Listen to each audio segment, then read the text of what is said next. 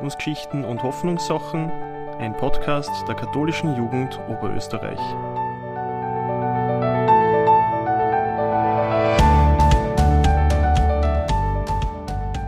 Herzlich willkommen zu einer neuen Ausgabe von Glaubensgeschichten und Hoffnungssachen. Heute wieder mit zwei spannenden Gästen.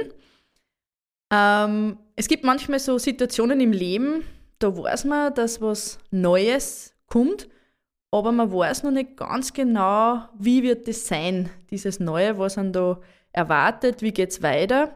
Wir stehen kurz vorm Osterfest und wahrscheinlich ist ihm Jesus auch so ergangen, dass er geahnt hat, dass da was Neues kommt, aber er hat noch nicht genau gewusst, was ihn erwartet. Das kann man als klassische Umbruchssituation äh, bezeichnen. Jeder und jede von uns befindet sich im Leben das eine oder andere Mal in solchen Übergängen. Damit das gut gelingt, ist gut, dass man da manchmal draufschaut und reflektiert. Das möchte ich heute mit meinen Gästen tun, äh, nämlich Helene Schlager. Sie ist eine junge Frau, die in diesem Jahr den Übergang von der Schülerin zur Studentin gemacht hat. Und Peter Piemann, der in der psychosozialen Beratung tätig ist und Menschen bei so Umbruchssituationen, Lebensübergängen begleitet. Herzlich willkommen, ihr zwei. Danke. Hallo, Christi. Helene, ich möchte mit dir anfangen, vielleicht, dass du nur mal kurz vorstößt und was du jetzt gerade machst. Ähm, genau, also wie schon erwähnt, ich heiße Helene, ich bin jetzt 18 Jahre alt und habe angefangen zu studieren ähm, und habe deswegen auch einen ja, Wohnortwechsel gemacht. Also ich wohne jetzt in Wien äh, genau. Und mir gefällt es bis jetzt recht gut. Und äh, was studierst du? Publizistik. Publizistik. Mhm. Wie bist du in diese, in diese neue Lebensphase gestartet? Ja, eigentlich recht sanft. Also ich habe mich schon in den letzten Wochen, Monaten äh, vom eben letzten Schuljahr, vom Maturajahr vorbereitet, habe schon äh, das Studentenwohnheim ausgesucht, habe als mit der Anmeldung einfach ja geregelt und dementsprechend sanft war dann der Übergang. Das heißt, du hast das gut, gut vorbereitet, gut vorbereitet und ja. geplant. genau. ähm, Peter, magst du dir auch ganz kurz vorstellen, du bist in der psychosozialen Beratung tätig. Ich weiß nicht, ob alle unsere Hörer und Hörerinnen genau wissen, was das ist. Vielleicht kannst du auch ein paar Worte dazu sagen. Ja, Peter, äh, 42 Jahre alt, Vater von drei Kindern, verheiratet, ähm, arbeitet an vier Beratungsstellen in Oberösterreich und leite eine Männergruppe in der Justizanstalt Gasten. Ähm, psychosoziale Beratung ist im Prinzip äh, wie Therapie, nur nicht auf Krankheit ausgelegt und nicht auf die Behandlung von Menschen, sondern es geht immer um die Begleitung und das gemeinsame Ratsuchen mhm. und die Lösungen von dem, was die Menschen gerade herausfordernd finden. Mhm. Das kann alles betreffen im Leben. Jedes Alter, jedes Feld, jeden sozialen Kontext. Das heißt, da kommen ganz viele verschiedene Leute zu dir. Also genau, es kommen Einzelpersonen, es kommen Paare, es kommen Junge, es kommen Alte, ähm, es kommen Gesunde und Kranke, ähm, sowohl geistig äh, wie immer physisch. Da kann man alles, ähm, alles einbringen. Mhm. Wie würdest du äh, wie würdest du Umbruchssituationen definieren? Oder was, was, was kennzeichnet eine Umbruchssituation? Hm, also, dass so nicht mehr weitergeht. Mhm. Das ist ganz häufig ein, ein, Satz, mit dem meine Klienten und Klientinnen anfangen, wenn sie in die Sitzung kommen oder in die erste Beratungseinheit kommen, dass sie sagen, da ist was und so geht es nicht mehr weiter. Mhm. Es ist so klar, ich stehe an. Ich komme mit dem, wie es jetzt war, mit meinen Werkzeugen, die so mein Leben, mit dem ich mein Leben beackert habe oder beschäftigt hat und äh, bewältigen habe können, komme ich keinen Schritt mehr weiter. Mhm. Mhm. Dann gibt es jetzt so einen klassischen Verlauf. Mhm. Ob du den Herrn magst, den kann ich dir gerne erklären. Das ist recht einfach. Mhm. Mhm. Erst das, das haben wir auch zum Teil jetzt gerade in der Corona-Krise recht gut mitgekriegt. Da haben wir so an den Anfang denken, so das Verleugnen. Also, geh, Blödsinn, was ist denn dieser Virus? Mhm. Kann ja nicht sein. Ja dann kommt da so ein bisschen der Widerstand, ich mag nicht und wieso sollte es mich treffen und dann bricht halt die Krise aus. Ne? Also jetzt geht es gar nicht mehr weiter. Jetzt weiß ich nicht, wie ich tun soll. Das, was ich bisher da habe, darf ich nicht mehr, kann ich nicht mehr, möchte ich nicht mehr machen, ich bin unsicher. Dann kommt halt die lange Phase des Wiederaufstiegs. Das kann man sich so als Kurven nach unten vorstellen. Jetzt kommt der Aufstieg. Ja. Bis jetzt warst du der Leidensdruck, ich leide an etwas. Und dann geht es halt auch wieder aussehen. Das heißt, ich muss einmal das neue Feld erkunden. Was ist denn da jetzt anders? Wie muss ich mir denn da neu aufstellen? Was brauche ich für Fähigkeiten und Fertigkeiten, um mit klar zu kommen? Und irgendwann komme ich über den Hügel wieder drüber und dann heißt es das Neue integrieren, ritualisieren, also quasi, dass ich irgendwie einen Ablauf finde, dass ich wieder Sicherheit finde. Und mhm. dann geht es wieder weiter. Mhm. Durch dieses Tal bei allem Möglichen helfen wir in der Beratung oder versuchen wir in der Beratung zu begleiten. Mhm. Vor allem den Berg auf. Die Leute mhm. kommen meistens, wenn sie in der Krise stecken. Mhm. Okay, das heißt, zu dir kommen eben eher Leute, wenn sie sich denken, so geht es nicht mehr weiter und kommen auch Leute, die, die irgendwie gerne einfach Orientierung im Leben haben. Also wie wäre zum Beispiel, wie wäre die, wie die Helene? Wird die zu dir kommen? Das kommt dann immer ganz individuell drauf an. Momentan klingt so im ersten Beschreiben, ich kenne die Helene nicht, dass sie recht einen guten Plan hat. Mhm. Ja. Da wird manches gut gegangen sein, manches hätte besser sein können, weiß jetzt nicht, ja. Manches ist vielleicht schief gegangen, man muss sich neu orientieren, aber so grundsätzlich, das passt. Theoretisch könnte es kommen, wenn sie irgendwann ansteht und sich doch eben genau denkt, da komme ich nicht weiter, da brauche mhm. ich was und ich möchte jetzt nicht Studium schmeißen und heimziehen und mhm. alles quasi wieder zurück in das, was vorher mal war, weil das ist eigentlich auch nicht mehr da, weil Schule gibt es nicht mehr, Matura ist abgeschlossen, die Schulkollegen und Kolleginnen sind wahrscheinlich weg. Das heißt, Rück geht ja auch oft nicht. Und damit könnte es sein, aber das kann ich jetzt so nicht sagen, das mhm. sieht man nicht. Man sieht mhm. nicht, ob jemand Beratung braucht oder nicht, mhm. sondern es steht in Menschen selber, ob es kommt mhm. oder nicht kommt. Mhm. Mhm. Umbruchssituationen sind verschieden. Ähm, Helene, du hast gesagt, du hast viel, viel geplant. Ähm, ist alles so, so gekommen, wie du das vorgestellt hast? Na, leider nicht. Also da hat mir Corona einen Strich durch die Rechnung ähm, gemacht, eben weil keine Präsenzveranstaltungen sind, ähm, bis auf ja zwei so Mini-Veranstaltungen, wo wir halt zu 15 in einem Raum sitzen. Ähm, ja, und dementsprechend schwer ist es auch, äh, neue Leute kennenzulernen. Mhm. Und dann mal so einen neuen Freundeskreis zu bilden, eben in Wien. Weil ich meine, ein paar Leute kenne ich eh nur von der Schulzeit, die jetzt auch in Wien studieren. Ja, aber neue Leute kennenzulernen ist halt schwer mhm. und sie so ein wenig halt zu festigen. Wie gehst du da damit um, dass das jetzt nicht so, so komisch ist, wie du das vorgestellt hast? Ähm, ja, ich mache halt, also ich, ich mache einfach. Ähm, ich, ich sage jetzt nicht, boah, das ist so schade, ähm, dass, dass das jetzt ähm, eben nichts geworden ist mit den Präsenzveranstaltungen, sondern da kann man jetzt nichts machen. Ähm, ich habe trotzdem geschaut, dass ich halt auf so äh, Events, also es hat dann in der ersten Woche von der Uni aus so Treffen gegeben, äh, dass ich da halt ein paar neue Leute kennenlerne vielleicht und auch in diese kleinen Veranstaltungen eben, ähm, also in diese Lehrveranstaltungen, wo nur so 15 Leute sind, dass ich da ein paar Leute kennenlerne. Und das ist auch ganz gut gegangen. Aber trotzdem, es fehlt halt so dieses im Hörsaal sitzen, was man sich halt so vorstellt und dann Studieren an sich. Mhm. Mhm. Ähm, Peter, wie, wie sehr wird das angenommen ähm, von Menschen, dieses Beratungsangebot? Gibt es da vielleicht auch eine gewisse Scheu, zu dir zu gehen zum Beispiel? Ich muss ein bisschen schmunzeln. Grundsätzlich wird es gut angenommen, von Männern wie Frauen, von Paaren wie Einzelpersonen. Gibt ein bisschen eine Tendenz, dass die Männer später kommen und mhm. schwerer tun, voreingenommener sind und dann überrascht sind, dass sie nicht ähm, irgendwie kritisiert werden oder gesagt, da ist was falsch, sondern dass es einfach immer darum geht, was ist jetzt da und wo könnte es hingehen. Und dass es einfach verschiedenste Methoden gibt, um zu schauen, was ist der Person machbar. Mhm. Oder kein, kein Sinn, dass ich sage, ja, ich habe es so gemacht, wenn das für einen anderen, für einen Gegenüber nicht möglich ist. Es wird immer geschaut, was ist dem möglich, dass er tut und dass er seine Situation verbessert. Mhm. Und sonst, wir haben 27 Stellen in Oberösterreich mit, ich glaube, gerade und knapp unter 70 Beraterinnen und Beratern es ist zunehmend mehr zu tun. Wir kriegen mhm. zunehmend weniger, es ist an weniger Zeiten frei. Mhm. Kommt jetzt nicht so, wie viele Beratungen das sind. Und das ist nur unser, also Beziehung Leben, nur die Einheit, wo ich arbeite. Da gibt es dann die Promente daneben noch als großen Mitbewerber. Es gibt das Land Oberösterreich, es gibt das Magistrat. Mhm. Und die sind genauso gut ausgebucht gerade wie wir. Mhm. mhm. Es ist eine Zeit, wo viel Beratung notwendig ist. Wo viele Leute kommen und sagen, mhm. es geht so nicht weiter. Die genau das erleben, was die Lene jetzt gerade so beschrieben mhm. hat, dass man einen Plan hat und der geht halt hinten und vorne gerade nicht auf.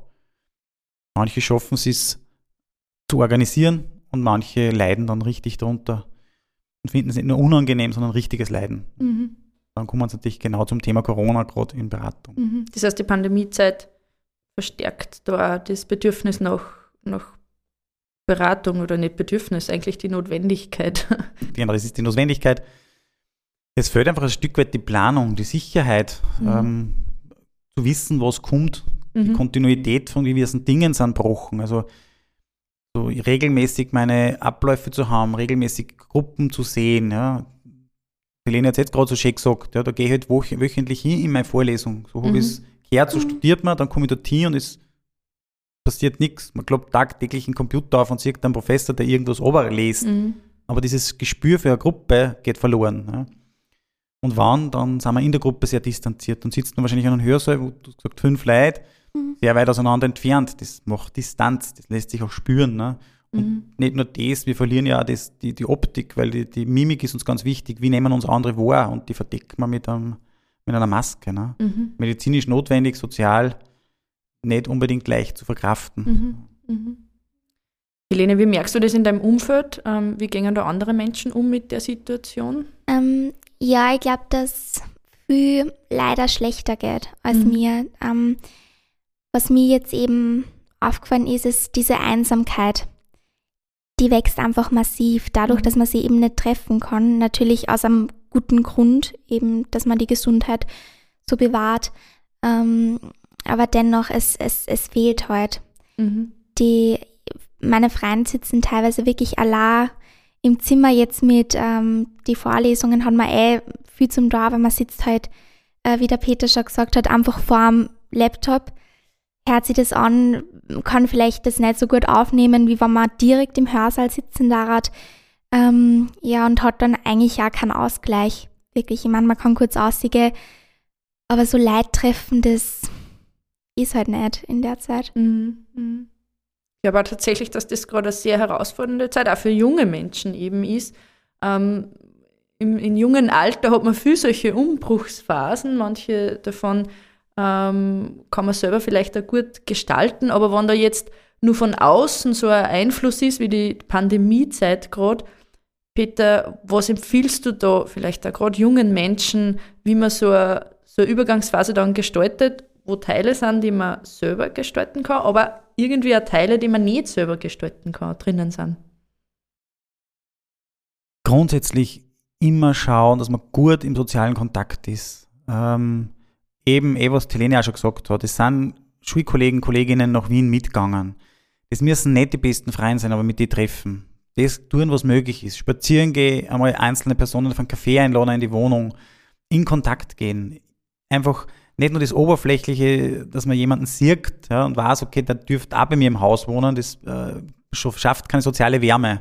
Und genau wenn das nicht mehr zusammenkommt, dann entsteht Einsamkeit. Und das ist was ganz was Massives gerade in zwei Segmenten in der Jugend. Also diese jungen Erwachsenen sind da ganz stark betroffen, nämlich die nicht mehr im schulischen Kontext stehen, mhm. sondern in der Ausbildung mhm. oder gerade im Studium. Das ist eine ganz große Gruppe, die man merken, da wird es zunehmend enger emotional. Mhm. mhm. Oder die Alten, die sich jetzt nicht mehr außer trauen, ähm, weil sie einfach Angst haben, dass sie trotzdem anstecken, trotzdem, dass sie geimpft sind und so. Mhm.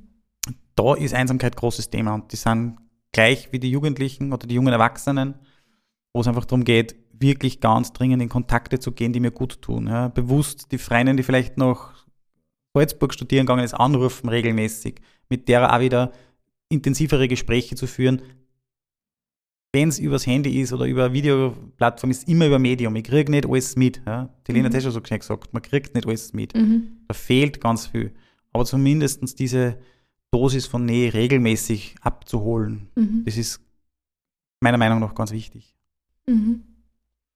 Wie wichtig ist, dass man mm, in so Übergangsphasen Unterstützung hat, also dass man sie, manche Leute wollen immer alles alleine machen, alleine schaffen. Helene hat die wer unterstützt, indem du bist nach Wien gezogen. Das heißt, du hast da deinen mhm. dein, dein Lebensmittelpunkt oder deinen Lebensort verändert.